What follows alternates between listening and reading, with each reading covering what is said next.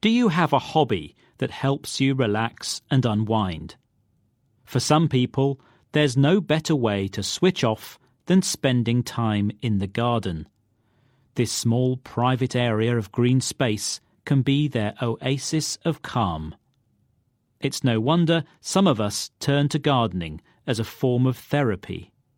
A survey conducted by the Royal Horticultural Society found that 82% of people in the UK said that gardening makes them happier.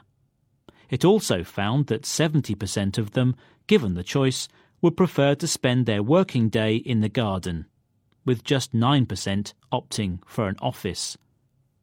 For those with green fingers, the pleasure of gardening comes from getting out in the fresh air in all weathers and communing with nature, even if there are a few too many creepy crawlies.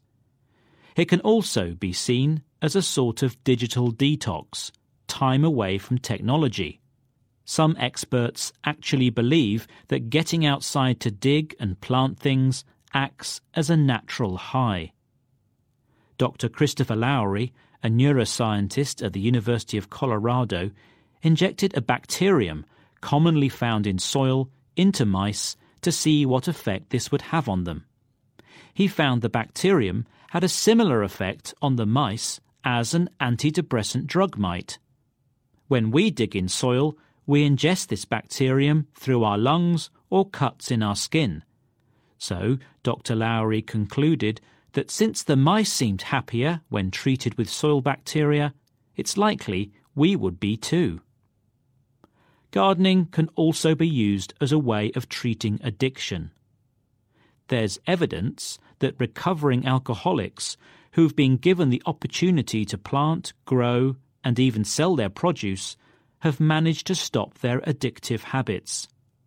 Scott Stevenson, for example, got expelled from school and started a vocational qualification in gardening.